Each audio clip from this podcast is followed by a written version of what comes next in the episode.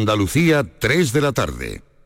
Los principales contenidos informativos de cada provincia de Andalucía están en Nocturno en RAI. Y las mejores entrevistas de actualidad las tienes en el programa Resumen de la Medianoche. Con los protagonistas de cada día porque son noticia. De lunes a viernes en la medianoche, Nocturno en RAI. Andalucía en local. Radio Andalucía Información.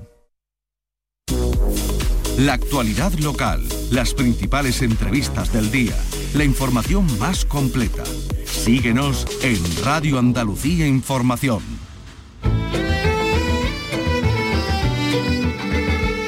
Andalucía es cultura. Con Antonio Catoni. Radio Andalucía Información. Buenas tardes, Roberto de Veró, obra de madurez de Gaetano Donizetti, llega al Teatro de la Maestranza los días 8, 10 y 12 de este mes. Carlos López, buenas tardes.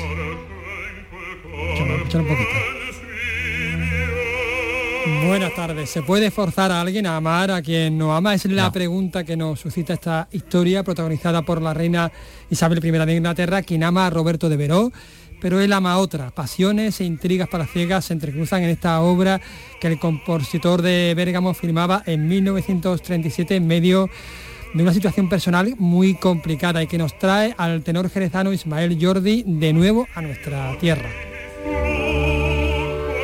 Pues luego vamos a escuchar a los protagonistas. Eh, esta tarde, por otra parte, se abre el espacio Hispalite, la Feria del Libro de Sevilla, por la que ha pasado la escritora bilbaína Aisa de la Cruz, que hoy nos presenta su última obra, Las Herederas. Vicky Román, buenas tardes. Buenas tardes. Cuatro mujeres jóvenes que se reúnen en la casa donde la abuela de todas ellas se ha quitado la vida. Cuatro herederas con una carga diferente de sufrimiento psíquico cada una, en una historia que permite al autor abordar cuestiones como la precariedad laboral, la salud mental o el suicidio, así como el dopaje con el que a veces nos enfrentamos a la vida. Un libro escrito durante la pandemia. Se mueve entre estos dos parámetros, ¿no? Entre una mirada de la enfermedad mental como algo, algo privado, ¿no? Algo como parecido a cualquier otra enfermedad y una mirada mm, menos biologicista que lo que propone es que lo que dice la protagonista, ¿no? Si estamos locas es que nos, nos han enloquecido, es decir, siempre hay causas externas. Estamos en el Día de los Difuntos, por eso vamos a visitar uno de los cementerios monumentales de Andalucía, donde tiene peso estos días el patrimonio también etnológico que ha generado nuestra relación con la muerte. Hablamos del cementerio de San Fernando de Sevilla. Estoy remarcando porque la lluvia lo ha desgastado y estoy marcando para que se vea los nombres de, mi abuelo y de mi abuela en este caso. ¿Son ustedes de etnia gitana? ¿Por qué es tan importante este día para ustedes? Porque esto para nosotros es sagrado. Nuestros difuntos son sagrados. ¿Ese ramo de flores es para usted? Sí, está preparando, sí, es para mi casa, para mi madre. A ella le gustaban de todos los colores y hoy he elegido ese. El cementerio de San Fernando, una ciudad de 23 hectáreas que hoy continúa recibiendo visitas en masa para honrar la memoria de los eh, fallecidos. Muchos han ido, por cierto, eh, a visitar los cementerios y muchos más han ido durante este puente a la Alhambra. El monumento nazarí bate récord de visitantes con más de 33.000, superando la cifra de 2019. Por otra parte, les vamos a contar lo que se cuece en las jornadas de arqueología de Jerez de la Frontera que comienzan hoy, esta tarde se van a explorar las novedades sobre, sobre eso que llamamos tartesos y además comienza coincidiendo con el hallazgo, el centenario del hallazgo de la tumba de Tutankamón. Y presentaciones hoy, pues unas cuantas. El Festival de Música Española de Cádiz, que arranca el día 11, el Festival Internacional de Flamenco Ciudad de Jaén, que arranca el 18, sin olvidar que el viernes llega el Festival de Cine Europeo de Sevilla. Bueno, pues le vamos a contar esto y mucho más en un programa que realiza Miguel Alba, y que produce Ryan Goston. Andalucía es cultura con Antonio Catoni.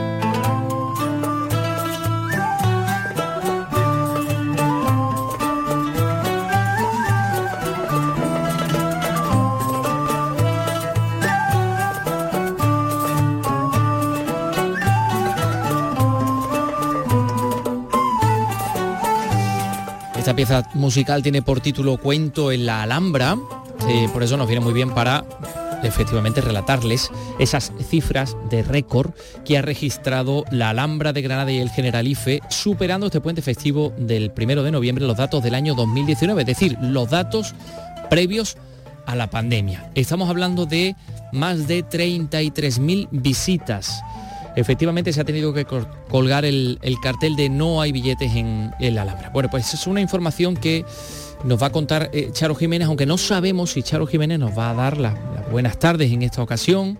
Eh, Vicky, se aceptan apuestas. Yo creo que sí. A ver, Charo Jiménez, buenas tardes. Hola Antonio, muy buenas tardes. Pues en concreto el periodo del 28 de octubre al 1 de noviembre, el recinto ha registrado un total de 33.241 visitantes con una ocupación del 100% en todas las visitas. Se trata del mejor dato de los cuatro últimos años porque eh, superan 78 visitantes los del 2019, que fueron 33.163 el año previo a la pandemia, y también las cifras del año pasado, que eh, registraron 33.194. La directora del patronato, Rocío Díaz, a través de Twitter, ha dado las gracias a las más de 33.240 personas que han visitado estos días el espacio de la Alhambra y del Generalife y ha dado la enhorabuena a todos los profesionales que lo han hecho posible. La Alhambra y el Generalife han sido históricamente el conjunto monumental más visitado de España por delante del Museo del Prado, que es el segundo en la lista. Pues sí, enhorabuena a todos esos trabajadores de la Alhambra eh, y por supuesto a quienes han tenido la suerte de poder disfrutar de, este recinto tan complejo y tan interesante con tantos espacios diferentes. Hay eh, eh, zonas efectivamente a las que se puede acceder sin ningún tipo de, problema, sin tener que pagar una entrada, como es ese lugar donde está la Puerta del Vino, esa zona un poco intercambiador, donde se puede acceder a la, Alcazaba o a los Palacios Nazaríes o al Palacio de Carlos V. Em, pero en fin, decimos un espacio muy complejo, también tiene un espacio de yacimiento arqueológico, como es la zona de la Alhambra Alta, muy cerquita del Parador de Turismo, que fue el antiguo convento de, San Francisco. Y vamos a seguir hablando de, de arqueología en este día o en estos días en los que se cumple el centenario del hallazgo de la tumba de Tutankamón. Pues precisamente por eso se celebran en el Museo Arqueológico de Jerez el encuentro con el patrimonio arqueológico. Eh, en este caso se celebra en su tercera edición. Va a comenzar dentro de una hora y media, prácticamente a las cinco y media de la tarde. Y van a pasar mucha gente muy interesante con, muchos contenidos diversos que contar en torno a la arqueología. Eh, partiendo esta tarde de las últimas novedades sobre esa civilización desconocida de Tartesos, que eh, parece que no terminamos muy bien de, entender efectivamente qué, era ese pueblo de Tartesos, quiénes eran, eh, en torno a qué se articuló su cultura, si era una cultura nativa, hasta qué punto nativa, si tenía algo que ver con evidentemente con las oleadas de población que vinieron desde Oriente, de los, fenicios. Bueno, pues sobre eso va a comenzar la primera, o va a versar la primera de las eh, conferencias. Pilar Hernández en Jerez nos lo cuenta. Este encuentro consta de dos jornadas. Esta tarde se va a llevar a cabo la presentación del mismo y a partir de las seis se ofrecerá la conferencia Tartesos en la investigación reciente, a cargo de María Belén de Amos, arqueóloga y profesora titular de Prehistoria de la Universidad de Sevilla. La primera jornada de este tercer encuentro con el patrimonio arqueológico se va a cerrar con un debate sobre arqueología y medios de comunicación que moderará el arqueólogo Luis Cobos. La arqueología en sí es atractiva, entonces muchas veces se pasa la línea roja para vincularlo con lo misterioso, ¿no? con lo esotérico, mientras que la parte interesante siempre es la que está basado en la ciencia arqueológica. Quizás, como decía, que muchas veces utilizamos un lenguaje excesivamente técnico y no llega a la población y, quizás por parte de la, de la prensa de comunicación busca quizá algún titular más exagerado. Entonces se trata de, combinar ambas actitudes y conseguir una información y una divulgación del patrimonio más, más, acertada. Mañana jueves, Jesús Cantillo y Eduardo Bijande, profesores de la Universidad de Cádiz, disertarán sobre la morada eterna, la necrópolis megalítica de Trafalgar, y posteriormente se debatirá sobre la arqueología como recurso didáctico. Para Luis Cobos, uno de los aspectos a mejorar en el ámbito arqueológico es la de la protección del patrimonio. Yo creo que se ha llegado a una comprensión de la protección del medio ambiente, pero todavía falta debe de conservarse todo el tema del patrimonio arqueológico que tenemos en la provincia de Cádiz, que es extenso y rico. Este tercer encuentro con el patrimonio arqueológico de Jerez se celebra justo cuando se cumplen 100 años del inicio de las excavaciones de la tumba de Tutankamón.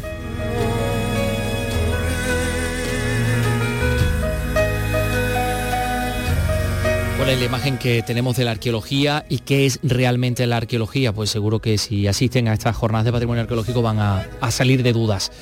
Em, hablemos de otro tipo de patrimonio artístico en este caso, los carteles, el arte de la cartelería y el de un gran artista como es Julio Juste.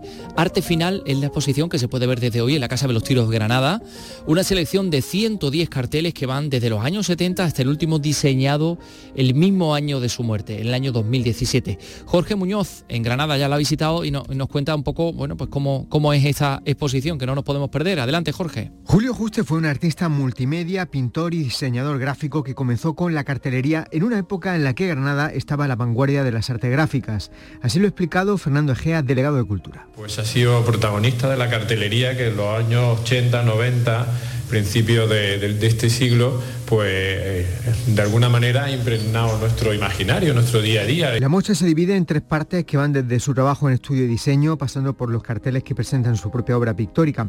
Habrá también una muestra complementaria en el Instituto de América de Santa Fe, titulada La Mesa de Disección. Arte de la cartelería, Julio Juste en, Granada, la Casa de los Tiros. Eh, dentro de nada, vamos a escuchar a Isa de la Cruz, eh, al homenaje al grupo Cántico, eh, por supuesto las novedades de Roberto de Veró, la ópera que va a llegar el día 8 al Teatro de la Maestranza de Sevilla y muchas más cosas. Son las 3 y 11. Andalucía es cultura, con Antonio Catoni.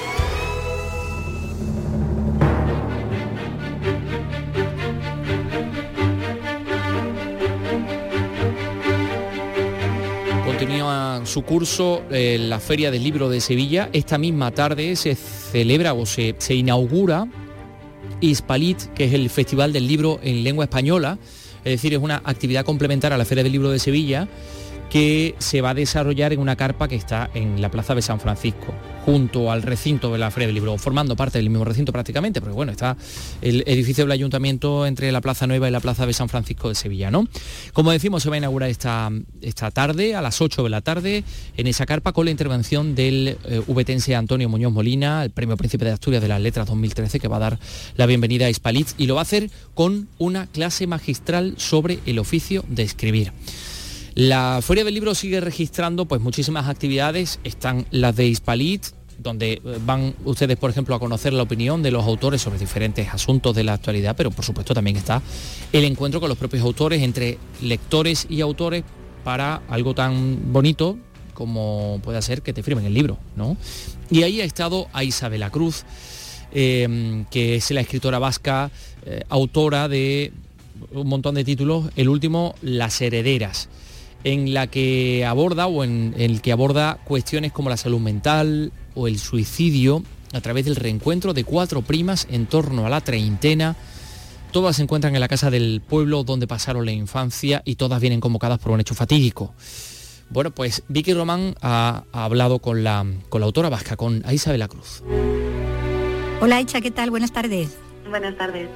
Bueno, las herederas son cuatro primas, dos parejas de hermanas, a las que vamos a encontrar de regreso a la casa de la infancia, la de la abuela, afrontando un legado que creen que va más allá del inmueble y al que le temen muchísimo, a la locura, ¿no? Bueno, sí, entre otras cosas sí han heredado la casa, ¿no? Pero en esa misma casa se acaba de suicidar la abuela y digamos que ante la experiencia tan desconcertante y dolorosa que es un suicidio, cada una de ellas tiene una tiene una explicación, ¿no? Pero hay dos de ellas en particular que padeciendo ellas cierto sufrimiento psíquico, es decir, padeciendo eh, algo similar a la enfermedad mental, ¿no?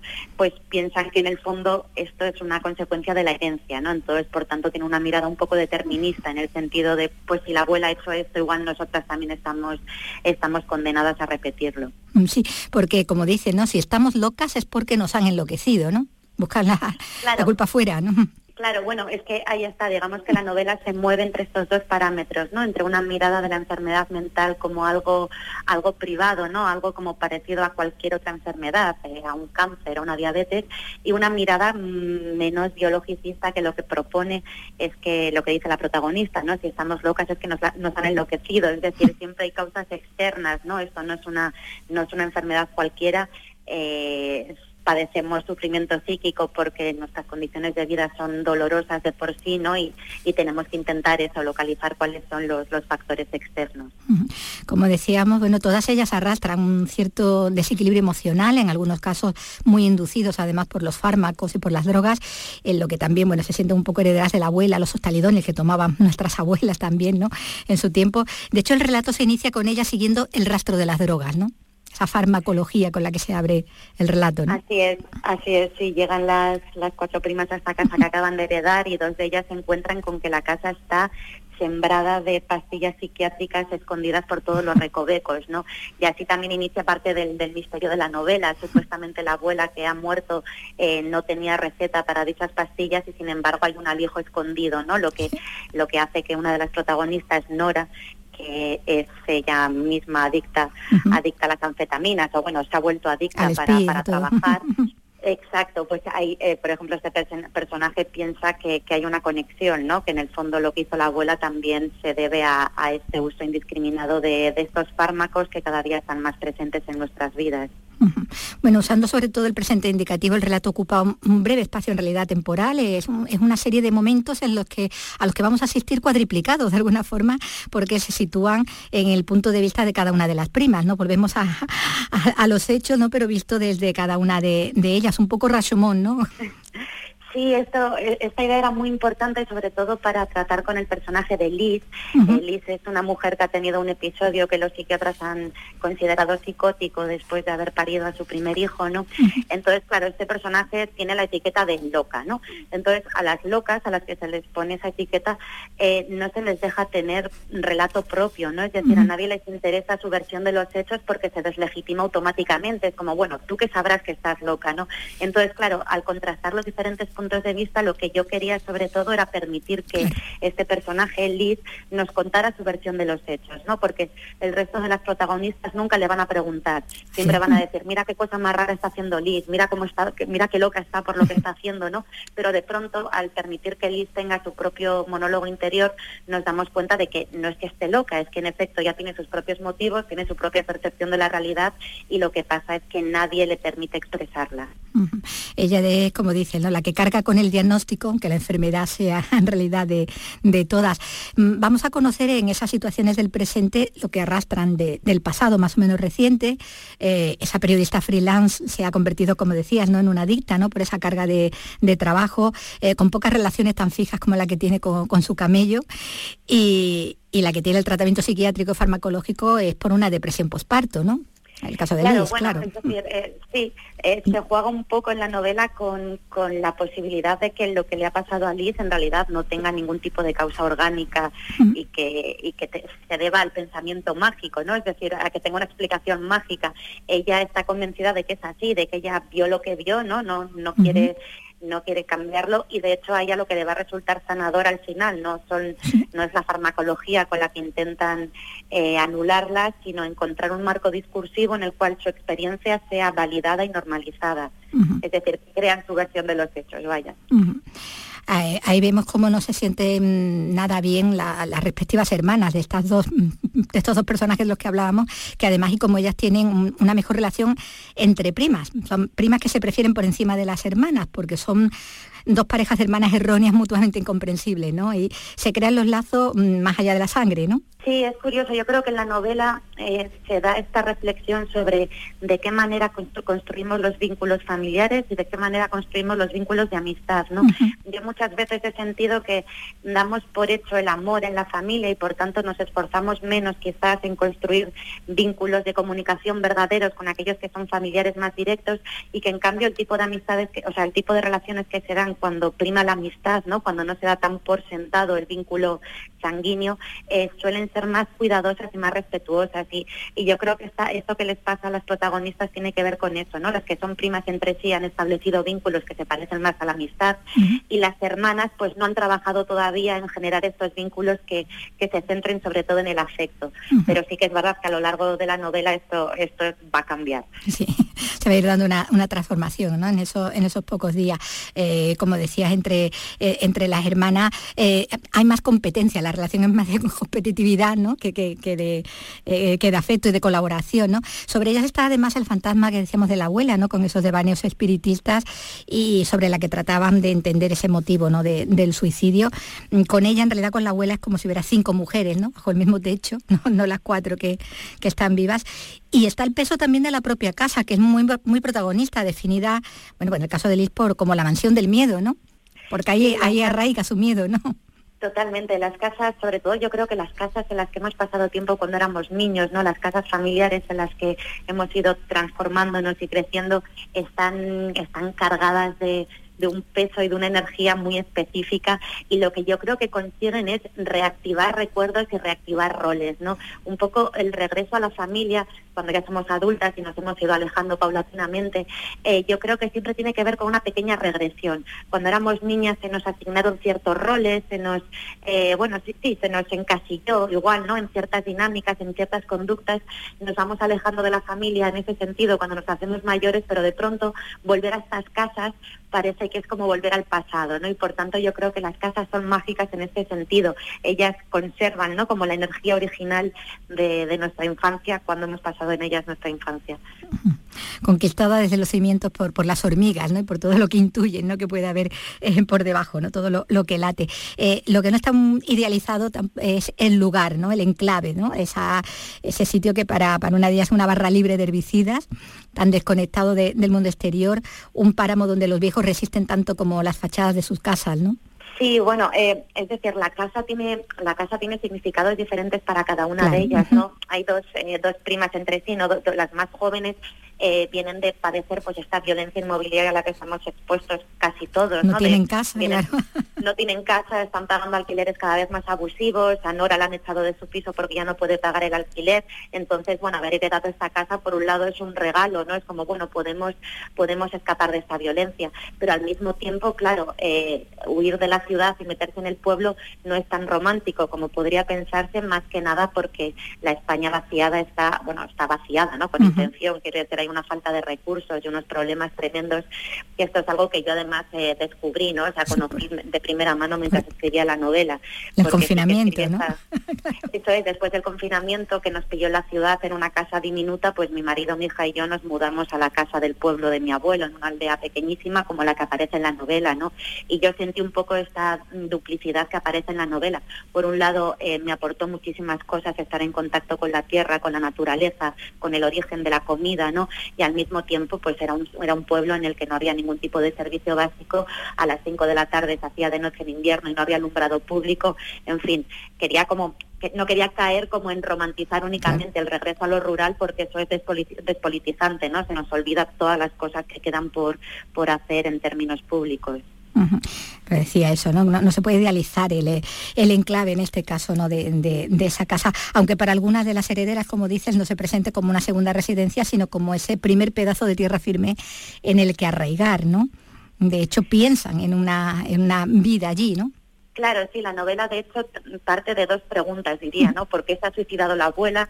Eh, y es necesario responder esta pregunta, es decir, siquiera hay como una un primer interrogante sobre el, suicidio y luego quizás lo más importante es ahora que la abuela se ha muerto, ¿no? Y tenemos este este legado, esta herencia que es la casa, ¿en qué la convertimos? ¿No? ¿Qué hacemos con ella? Que claramente es simbólico, no tiene que ver con, con en qué convertimos el legado de, de, las generaciones anteriores, ¿no? Y claro, pues hay también un movimiento por parte de las protagonistas, ¿no? Van, se van moviendo como de planteamientos más individualistas, de vender la casa, una de ellas se la quiere quedar solo para ella, a intentar construir al final de la novela pues una propuesta más, más utópica y sobre todo colectivista. Eh, bueno, es una historia que habla de segundas oportunidades, ¿no? También. Claro, sí, la, segunda oportunidad ¿no? De, poder escapar de las violencias más duras que tiene el sistema, que sí que están muy asociadas a la vida en la ciudad, ¿no? Para empezar lo que comentaba de, de los alquileres abusivos, que también implican el trabajo esclavo, ¿no? Porque si, si ya trabajando 40 horas semanales no tenemos para pagar lo básico, que es la comida y el, alojamiento, tenemos que trabajar 50 y eso ya es explotación absoluta. En fin, son como dos, eh, dos factores que están, están muy vinculados entre sí y que en el caso de las protagonistas están además asociados a la vida en la ciudad. Sí, bueno, a, ese trabajo en, muchos en muchas veces sin, horario, sin, tiempo de conciliación, ¿no? bajo presión, ¿no? como en el caso de, Nora, que es con la que se, abre el relato. ¿no? Eh, como dice, mm, es una, un relato en el que se van a ir buscando soluciones desde el individualismo hacia, hacia lo colectivo, ¿no? hacia lo, lo que es el grupo y desde el entendimiento además y la comprensión, ya sin competencias entre ellas y diciéndose mejor lo que necesitan escuchar quizás que lo que te dicta la cabeza, ¿no? Eh, totalmente, sí, para mí era muy muy importante eso, que ellas ellas decidan qué es lo que necesitan escuchar, lo que necesitan contarse, ¿no? Como liberarse de la de los relatos que imponen las figuras de autoridad, ya sea el psiquiatra, ya sea el padre, ¿no? Y empezar a contarse la vida en sus propios términos, porque al final poco importa que algo sea 100% verídico o que sea 100% pensamiento mágico, si al final tú has encontrado un relato, ¿no? Un marco desde el cual entender tu experiencia que resulta sanador, mucho mejor, ¿no? Eh, eh, apostar por eso que, en este caso por la, por la farmacología. Bueno, pues de esto nos habla este, esta novela, Las herederas, que nos ha traído Aisha de la Cruz. Pues muchísimas gracias. Gracias a ti, ha sido un placer.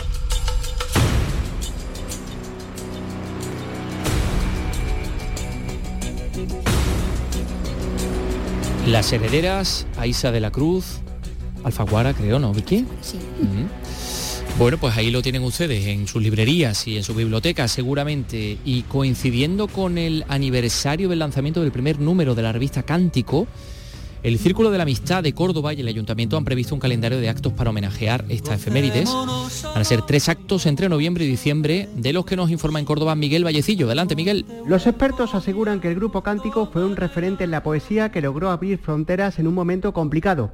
Se va a analizar el grupo Cántico teniendo en cuenta la situación político-social cuando aparece se hará un homenaje a Ginés Liébana, único integrante de Cántico aún con vida, con un documental y una exposición de obras donadas al círculo. Y también se celebrará, según lo previsto, una gala lírica con ocho poetas leyendo a Cántico, así como una actuación de danza y flamenco.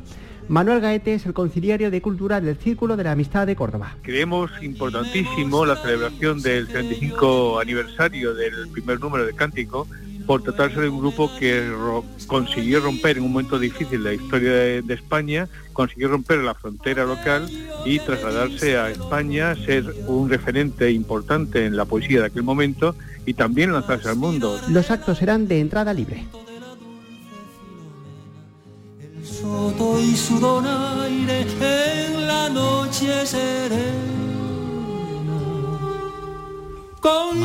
¿no? Este gocémonos amado del cántico espiritual de San Juan de la Cruz. Bueno, enseguida vamos a, acudir a un cementerio, al cementerio de San Fernando de Sevilla, esa pequeña ciudad de 23 hectáreas, una especie de contenedor de historias porque allí están las de medio centenar de personas que trabajan en él, entre porteros, agentes de seguridad, jardineros, sepultureros, empleados especializados en, en infraestructuras como el crematorio. Historias de quienes visitan el Camposanto para eh, pues, honrar la memoria de sus seres queridos, eh, las historias de quienes van a buscar las tumbas de personas a las que admiran, a Juan Belmonte, a Juana Reina, a, la niña de los Peines, a, Diego Martínez Barrio, el que fue presidente de la Segunda República, al poeta Rafael Montesino, en fin, un largo etcétera de historias. Por eso enseguida les vamos a dar un paseo, nos vamos a dar un paseo por este lugar de la cultura del patrimonio material e inmaterial que es el cementerio de Sevilla. Va a ser dentro de nada, son las 3 y 28. El cine es emoción. Y Andalucía y el cine nunca falta. Y Miguel Olit te lo cuenta con sus protagonistas en primera persona. Lo agradezco muchísimo porque ha sido una, una entrevista muy bonita y muchísimas gracias por las sorpresas que me habéis dado. Bueno, bueno, no me voy a hacer estas cosas que yo soy muy sensible me emociona mucho. Decirte que me emociona un poquito. Menos mal que estoy sola en el estudio. Os doy yo las gracias como colega de Rafaela por, insisto, ¿no? por recuperar y, y colocar en la memoria de la gente el nombre de Rafaela Aparicio como, como ella merece. En Nocturno, en RAI, Andalucía y el cine, con Miguel Olid, los jueves desde las 10 de la noche. RAI, Radio Andalucía Información. Andalucía es cultura, con Antonio Catoni.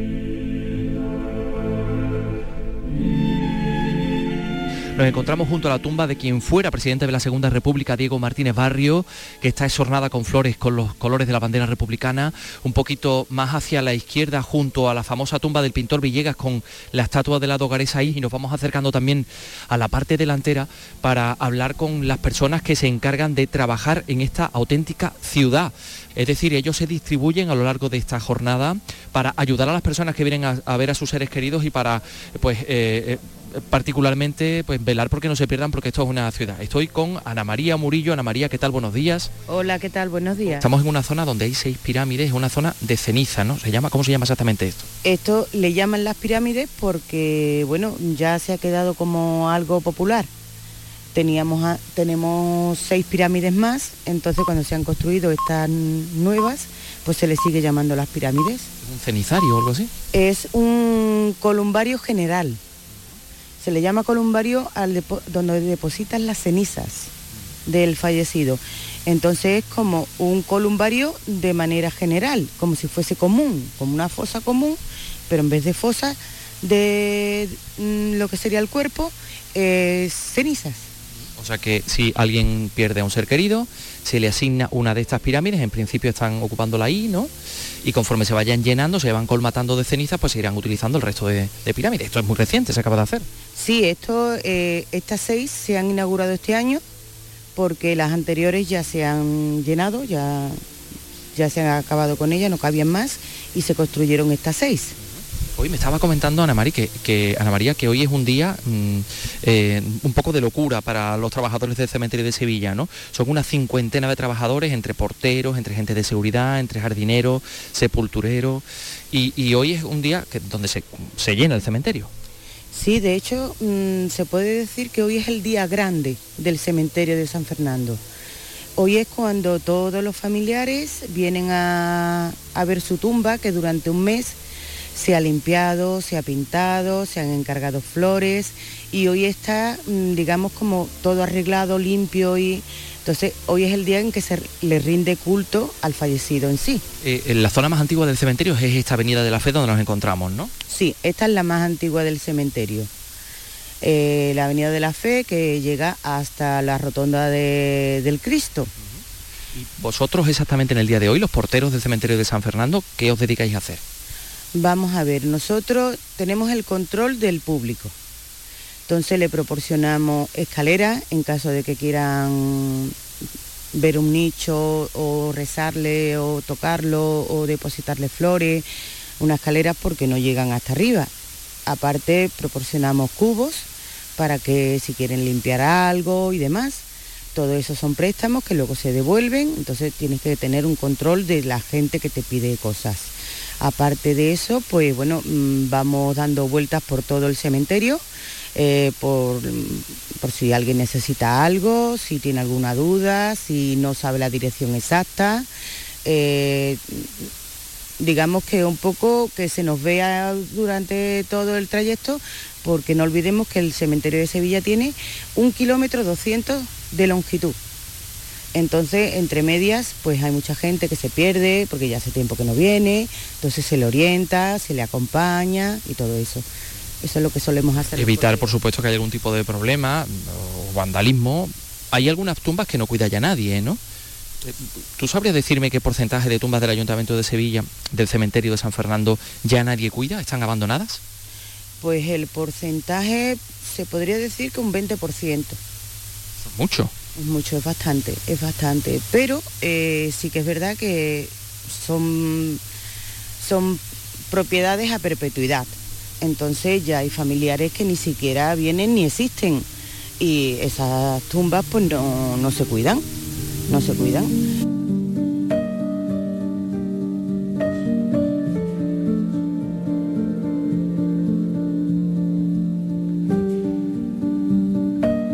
Se está vendiendo más durante estos días?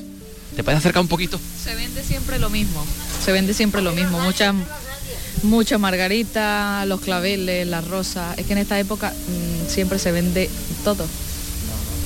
Y... Este, este, día en concreto se vende todo. ¿Qué, precio tiene, por ejemplo, esta margarita? 7 euros. El, el, ramo, ¿no? De claveles. Lo que estoy viendo, que no sé si será una costumbre o es habitual, mucha flor blanca. No siempre. De costumbre no, es que siempre, la gran mayoría para los difuntos casi siempre le llevan flores blancas. ¿Y cada color tiene algún tipo de significado? Sí, puede. No sé, ¿qué significado crees tú que puede tener? Mm, Yo creo que ah, el blanco como más tranquilidad, paz y el rojo como más amor, aunque también lo combinan mucho el blanco con el rojo, ¿sabes? ¿Tú serías capaz de saber qué relación tiene con su ser querido la persona que va a comprar flores por, por los colores, por su, no sé, por... Lo que más le guste a la persona, si era muy alegre, si muy tranquilo. Yo digo que va en eso y en llevarle flores como para no dejar a las personas, o sea, visitarlas así no estén en vida con las personas, ¿sabes? Si, no sé, si van a comprar flores para un niño que ha muerto muy joven, Suelen llevarle flores blancas normalmente o azules y a veces quieren hasta que se las pinten con la pintura las flores blancas, se le pintan de azul. ¿ese ramo de flores es para usted? Sí, el que está preparando sí, es para mi casa, para mi madre, ¿Y por qué opta usted por esas flores amarillas y rojas? porque me gustan para ella, para mi madre. A ella le gustaban de todos los colores y hoy he elegido ese. Estamos en el cementerio de San Fernando, en, en una tumba muy grande, es un mausoleo realmente, ¿no? Con Rosario que ha venido a ver a su hermano, Mis hermanos dos. Marcos y Lolo. Están aquí los dos enterrados y vienen ustedes con flores, ¿han traído flores este año? Claro, hemos traído esos dos, hemos traído varias cositas. Y más que tienen que traer ahora mis otros hermanos. ¿Son ustedes de etnia gitana? ¿Y por qué es tan importante, explíquenos a los que no lo somos, por qué es tan importante este día para ustedes? Porque esto para nosotros es sagrado.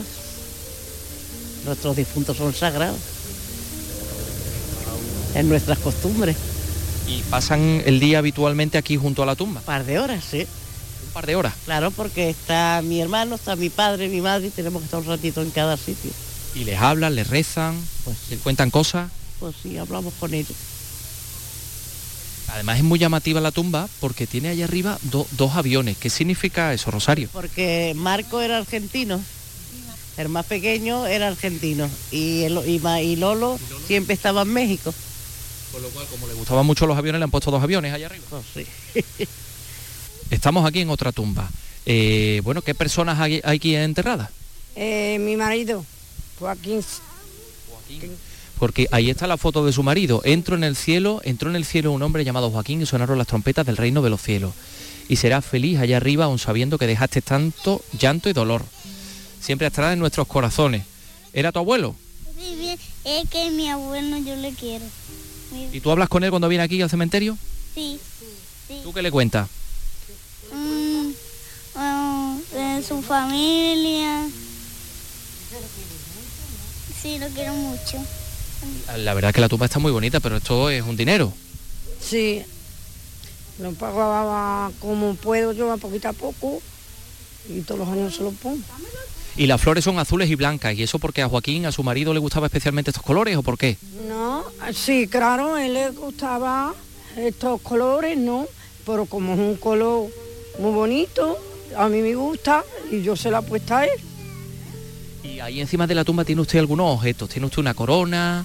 eh, ¿Exactamente eso qué significa? Esto, dame la corona. la, tuya. Ah, era, era mía cuando yo me casé. Dame la que se la yo se casé, pues se la puse. Como un regalo. ¿Y esto se queda aquí durante todo el año? Todo el año. A ver si se lo puede llevar alguien, ¿no? O algo, ¿no? No, porque yo lo tengo aquí encerrado. Ah, porque tienen una ventanita que lo tienen ahí encerrado. Yo me lo estoy limpiando porque lo tenía un poquito sucio porque la limpiadora no podrá abrírmelo y no puede limpiármelo. Pues la tienen ustedes preciosas. Espero que pasen un buen día aquí, de recuerdo, ¿no? Y de encontrarse con él. ¿Cuánto tiempo hace que le falta? Eh, va a tener 17 años. En abril los hace. A ver, siempre lo tenemos en nuestro corazón.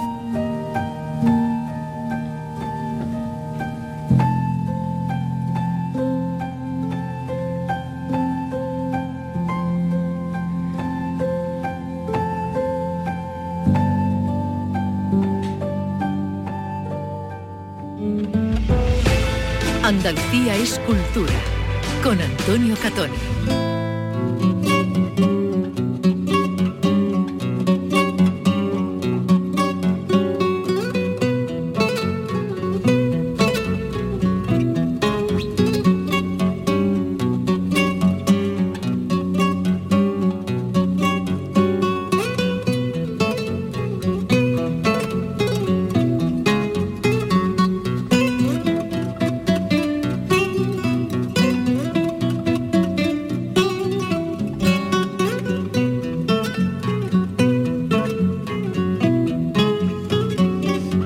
De Cañizares interpretando esa canción del fuego, fatio, del fuego fatuo del amor brujo, compuesta en 1925, ¿por quién? Ya saben, pues por Manuel de Falla. Artistas de primer, de primer nivel van a desfilar a partir del día 11 de noviembre por el Festival de Música Española de Cádiz.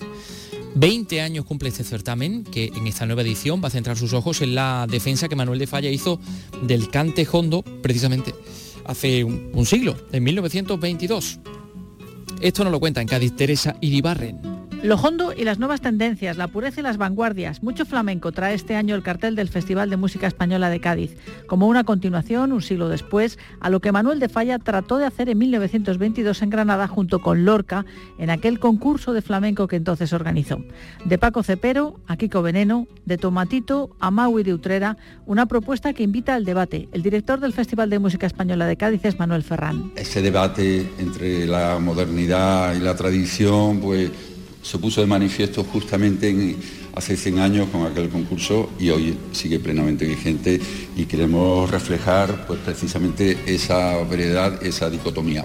La música sinfónica, por supuesto, estará presente con las grandes orquestas andaluzas, la de Almería, la de Sevilla, la de Granada, y grupos como el Cuarteto Casals, entre otros, que traen propuestas complementarias. Habrá dos abonos, uno de flamencos al vuelo y otro sinfónico, y casi medio centenar de actividades programadas en cinco municipios más, además del de la capital.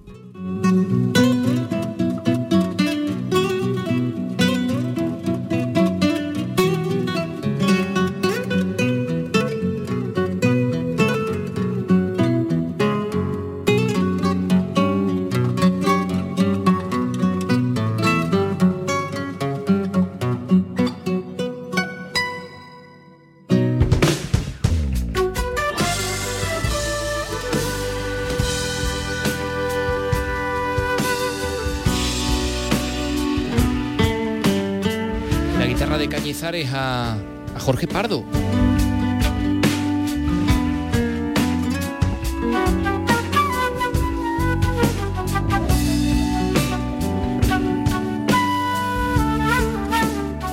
Allí está Jorge Pardo, en, esta ocasión en su, en su vertiente de flautista, también es saxofonista, como ustedes saben.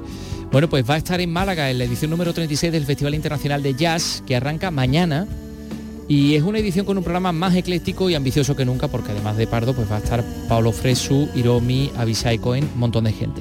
Se van a dar cita en este festival que, que se prolonga hasta el próximo 9 de noviembre. María Báñez, cuéntanos. Reconocidos solistas de viento, teclados y cuerda coinciden con vocalistas de primera división homenajes a David Bowie y Jack Kerouac, además de incursiones por las nuevas tendencias y por las raíces africanas de la música improvisada.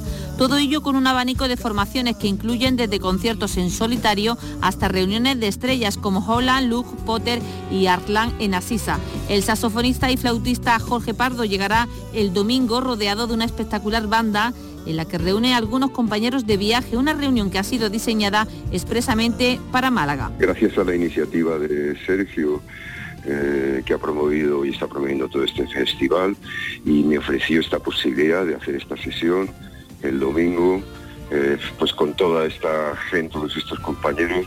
Eh, pues gracias a ellos que tenemos un lenguaje común muy extenso creado a lo largo de los años pues la verdad es que llevamos ensayando 30 años para este concierto. Además, hasta el próximo domingo continuará el Festival de Jazz en tu zona y el abierto, con actuaciones de jazz en calles y plazas de los 10 distritos de la capital.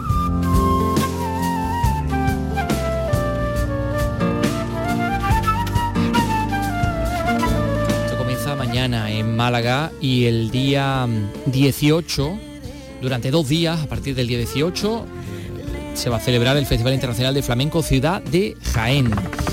Durante esas eh, jornadas en la capital jiennense pues va a haber un montón de cosas, evidentemente relacionadas con el flamenco, actuaciones, conferencias, masterclasses, eh, un montón de cosas que nos va a contar en Jaén Susana Aguilar. El Teatro Infanta Leonor y las calles de Jaén se convertirán en los escenarios de este festival. Un flash mob el sábado 19 en la Plaza de Santa María ante la Catedral y la actuación de Jesús Carmona serán los platos fuertes de esta cita. José Manuel Higueras, concejal de Cultura del Ayuntamiento de Jaén. El plato fuerte central es en este caso con el salto de Jesús Carmona, que está considerado ahora mismo como el mejor bailador del mundo. El premio Max es el, gran punto que además será allí en el, en el Teatro El sábado 19 a las 9 de la noche este es el, el elemento central de este precioso, muy cuidado y muy bonito festival. Este año este festival se ha incluido en otro más grande, el de otoño de Jaén, para ofrecer a jienenses y visitantes un noviembre lleno de música y teatro.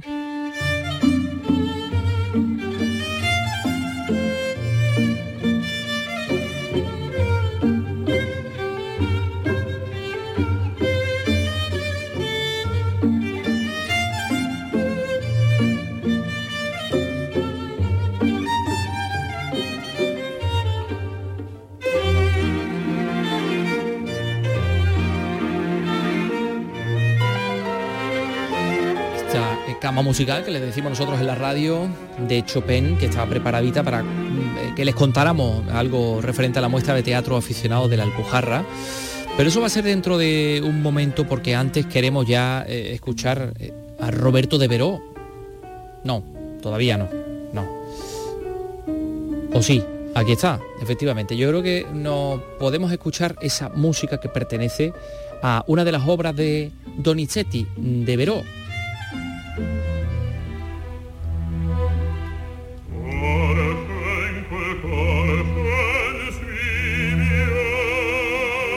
obra de plena madurez del eh, genio Gaetano Donizetti, eh, Roberto de Veró, que nos ayuda, bueno, pues a reflexionar acerca de, mm, del amor y del poder, ¿no? ¿Puede un poder terrenal eh, librarnos de la vejez y de la muerte? ¿Se puede forzar a alguien a amar a quien no ama? Esto es lo que dice el, texto que podemos encontrar en la página web de el Teatro de la Maestranza. Hoy se ha presentado esta ópera, eh, la que los protagonistas son Isabel I de Inglaterra y Roberto de Veró. Isabel está enamorada de, Roberto, pero él ama a otra. Y eh, bueno, pues ahí están esas pasiones, esas intrigas palaciegas que se entrecruzan en esta ópera creada, compuesta en 1837 y que vamos a tener la suerte de que nos traiga a dos grandes, a la soprano canaria Yolanda Aullanet y alguien mucho más cercano, evidentemente, al tenor jerezano Ismael Jordi. Con muchos de ellos, si no todos, ha podido hablar nuestro querido Carlos López, que es que eh, está llegando, se está sentando aquí, toma aire, por favor. ¿Qué tal? ¿Qué tal? Sí, sí. Bueno, porque es que, claro, la rueda de prensa ha, empezado a la una, luego se ha demorado. Sí, un pero se ha demorado muchísimo, he tenido problemas con el ordenador, bueno, bueno, bueno, lo de siempre. Has tenido problemas Como con el... siempre. Bueno, hemos hablado... Las tecnologías y la cultura. Con la, con la- la tecnología uh, me tiene hoy negro, ¿eh? Sí. La tecnología lo que Bueno, la pues tú tecnología. relájate Vamos a porque dejarlo nuestros ahí. oyentes no tienen la culpa. Vamos a dejarlo ahí. Tienen que disfrutar de todo lo que les vas a contar de. Roberto de Veró. Roberto de Veró, que bueno, se presenta por primera vez, se estrena en, Se estrena en el Teatro de la. Maestranza. Sí, sí, bueno, es una, es parte de la trilogía sobre, sobre los Tudor, ¿no? Sí. De- del autor italiano que la compuso en un momento muy complejo de su vida. No lo voy a desvelar ahora. No, se va a que desvelar ahora cuando, cuando lo escuchemos, que es vamos a hablar con Carlos, que algunos tú de a la rama Tudor de, de camas. Mm, Bueno, no lo No confirmo ni, ni De las desmiento. pilas ni confirmo ni desmiento. Ni confirmo, puede ser. Bueno, entonces dejemos este tema a un lado y escuchemos a los protagonistas. Venga.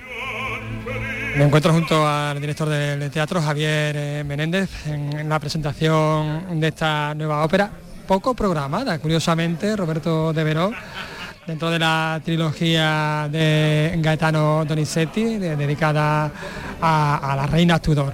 ¿Qué tal? Buenas tardes. Muy buenas tardes, un placer.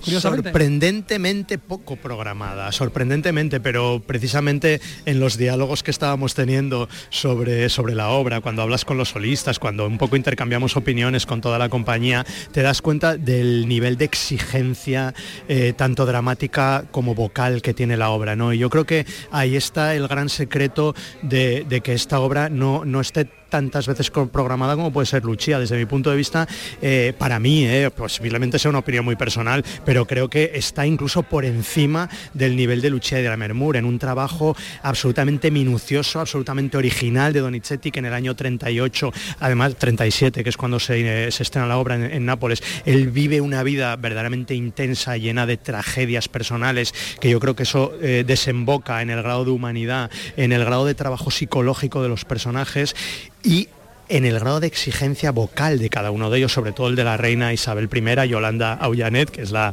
grandísima artista que nos, que nos va a poner en, el escenario este, este papel, lo comentaba, ¿no? Dice, lo, lo, más complicado de este papel es llegar al final directamente, porque ella pasa por unos estados de ánimo eh, absolutamente contrastantes y además pasa de un momento a otro. En un momento te puede estar cantando la melodía más elegíaca y al otro momento te está haciendo un grito con una agresividad tremenda, ¿no? Pasa de la ira al perdón, al arrepentimiento. Es un personaje muy complejo psicológicamente, muy exigente vocalmente y un poco pasa también con el resto de papeles. Pero claro, la gente que venga va a escuchar un Donizetti en estado puro. En realidad es una obra que absolutamente te entra eh, por el oído con una facilidad monumental y tiene unos momentos gloriosos. Para mí el final del, acto 2 es, una cosa verdaderamente impactante. La escena final de ella está al nivel de la famosísima de Ana Bolena, que María Calas puso tan, tan de moda, ¿no? Yo creo que es más exigente todavía desde el punto de vista vocal. Yo creo que tiene, tiene muchos, muchos ingredientes. Eh, que un poco justifican o digamos mm, pues hacen entender que no sea tan programada, pero, pero yo creo que con un cast como el que tenemos aquí, con una producción como la que tenemos aquí, que verdaderamente trabaja muy bien todos estos aspectos psicológicos de los que hablamos, yo creo que, que, la gente la va a disfrutar muchísimo, porque además es una obra que no es larga, es una obra que dura dos horas y cinco minutos de música más o menos, y que, y que está tan concentrado y los momentos musicales son inagotables, o sea, desde inicio hasta el final estás disfrutando de una música bellísima y de, de un drama muy, muy, muy creíble y muy potente. La ópera de las, de las emociones, decía Donizetti, porque bueno, murió aquel año su hijo primero, luego su mujer, anteriormente ya habían muerto dos hijos suyos, en fin digamos que estaba rodeado de drama por, por todos lados, de alguna manera tiene que sacar esa emoción. Ese, humanismo, ¿no? además, esa forma de, de, poner en, el escenario de, esa manera tan genial el drama humano, que lo vive de una manera, en sus tragedias, de una manera tan personal. Uno, uno no, sé, no, sé, es que lo piensas ahora, ¿no? A nivel histórico es tan fácil pensarlo y perdió a su mujer y perdió a su hijo, pero te pones en la piel y, y cómo eres capaz de escribir una ópera en esas circunstancias realmente. O sea, yo creo que estamos hablando de genios que, por encima de todo está su arte y que se sirven incluso de sus propias tragedias para crear obras maestras como este Roberto de Veré. Como este Roberto de Veré que podemos verlo a partir del día 8. Muchísimas gracias. Un placer, encantado. Gracias a vosotros por darme la oportunidad. Bueno, vamos a hablar con el protagonista, con Roberto de Veró, con Ismael Jordi, este artista jerezano, de tenero jerezano tan internacional. ¿Qué tal, Ismael? Hola, muy buenas tardes, o buenos días. buenas tardes. Buenas tardes, buenas, tardes. Mejor, sí. Bueno, comentabas precisamente tú anteriormente que esta ópera es un caramelo dentro del elenco de Donizetti, ¿no? Para, el tenor. Sí, bueno, digamos que esto es una trilogía, que es Ana Bolena, María Estuarda y Roberto de Veré. Entonces, eh, digamos que es eh, tanto Ana Bolena como María Estuarda es una, dificultad extrema y luego a lo mejor pues eh, al final con el público pues a lo mejor no, no tiene esa ese reconocimiento que, puede tener lo mejor Roberto de Veré. En este caso, eh, poder cantar este papel, que de las tres reinas es la que menos he cantado, y pues pues tiene ese, ese, área final que como he dicho antes pues es un bombón para todos los tenores y, la verdad que, es una auténtica maravilla el poder cantar esta ópera ¿no? y como decía antes el director del teatro Javier Menéndez es, muy raro ¿no? Que, no se, que no se programe todos los años en, los teatros ¿no? como Traviata como Carmen es, es, una cosa que... Y yo creo que se debe a eso, ¿no? A encontrar los cuatro protagonistas, ¿no? Porque es una dificultad vocal eh, extrema, ¿no? La dificultad técnica que digamos que impide que sea una ópera de masas, ¿no? Por decirlo de alguna manera. Sí, exactamente, ¿no? Roberto de Veró es, de las que menos se conoce, ¿no? Se hace incluso más el Bolena, incluso eh, Estuarda. Eh, pero en estos próximos años pues parece ser que, que, los teatros se están animando a hacerla. En este caso yo, por ejemplo, tengo la trilogía entera en Ámsterdam y en el Palau de la Sar de Valencia. Entonces ya este año hemos hecho Ana Bolena 2023 haremos María Estuarda y 2024 Roberto de Veré. Entonces las, las reinas me van a acompañar en estos próximos tres o cuatro años, ¿no?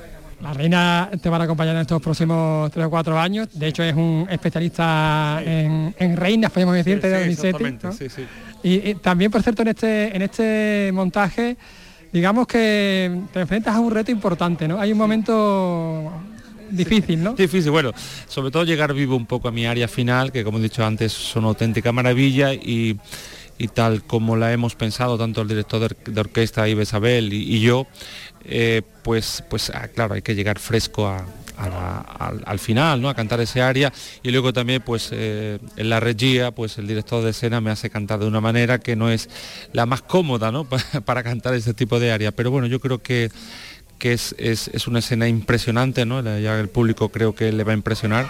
Y, y bueno, pues nada, es lo que hay y hay que y hay que coger el toro por los cuernos. ¿Mm? Ismael, eh, de hecho vas al gimnasio, ¿no? Afortunadamente. Sí, menos mal que hago, soy deportista, me gusta, me gusta correr, me gusta ir al gimnasio, porque si no, no- esto no hay manera de hacerlo.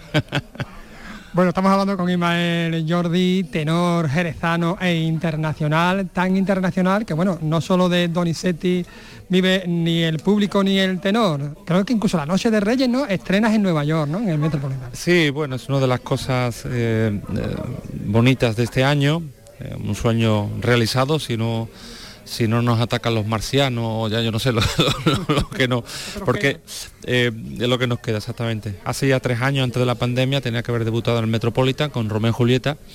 Pero bueno, en este caso pues va a ser con La Traviata, ¿no? La, la ópera que más he cantado, he cantado, no sé, unas 104 funciones.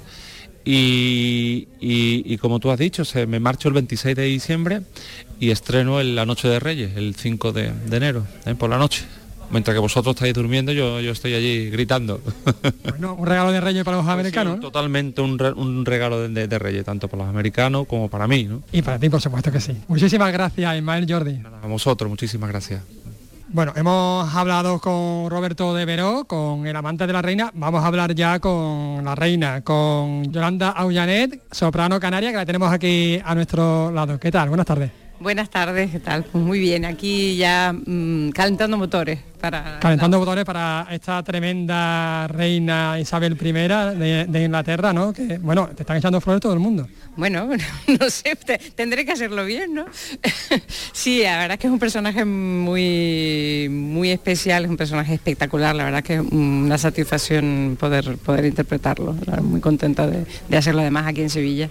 Con mucha complejidad dramática y técnica, ¿no? Sí, es un personaje muy, muy difícil eh, de, cantar, porque bueno, por la dificultad que el canto en general tiene, ¿no? que Donizetti forma parte de los, composi- los compositores belcantistas, y, y luego pues por la complejidad dramática que tiene el personaje, ¿no? entonces está lleno de facetas, lleno de de, de, mm, de sentimientos contradictorios, ¿no? Y todo eso hay que traducirlo vocalmente y escénicamente y hay que llegar además frescos al- a la escena final, que es la, la más difícil de toda la ópera, por lo menos para mí. Y, y esa es la gran mm, dificultad de este personaje. Hay otros personajes, por ejemplo Norma, ¿no? que tiene como, digamos, más eh, me- mejor eh, publicidad, ¿no? mejor prensa. ¿no? Sin embargo, este personaje, esta Elisabetta, no se queda atrás, ¿no? Técnicamente, eh, vocalmente, lo que comentábamos, ¿no? Sí, eh, precisamente yo que canto también Norma y que es un personaje realmente difícil de, cantar también, eh, encuentro que este de Elisabetta, por lo menos para mí, es más es más difícil, creo yo, porque le- pues, precisamente, aunque canta un poco menos, es un poco más corta esta ópera de, Norma, pero lo que, lo que decía antes, es mm, muy complicado llegar a, la escena final eh, con la voz fresca para poder eh, traducir toda e- esa escritura donicetiana, esa- todos esos sentimientos sin eh, destrozarte. Bueno, pues ahí están las eh, declaraciones de la soprano canaria Yolanda Ollanet, que será Elisabetta, Isabel I. Gracias, Carlos López. Eh, que nos vamos a ir, nos vamos a ir con Marila plaisirs. que tenemos que dejar aquí el estudio para que se vayan preparando nuestros compañeros que tendrán que contar pues la noticia que llega dentro de nada. Hoy se cumplen tres años desde que nos abandonaba en Suiza esta cantante y actriz Marila Foret, cuya carrera comenzó a finales de los años 50. De aquellos éxitos de los años 60 sobre todo destaca este La Plage, La Playa. Hay una versión de- en español de esta canción. ¿El qué, perdón? Hay una versión en español de esta canción. Pues seguramente, pero tiene más, ¿no? Aquello Tiene más, de, tiene más, de sí. escucharlo en francés, la lengua original, tiene, algo especial. Sí, pero yo por, por, por dar el apunte. Que nos vamos ya. Hala, hasta luego. Adiós, Carlos. Adiós. Adiós, Vicky, chao. C'est bien dommage, mais les amours de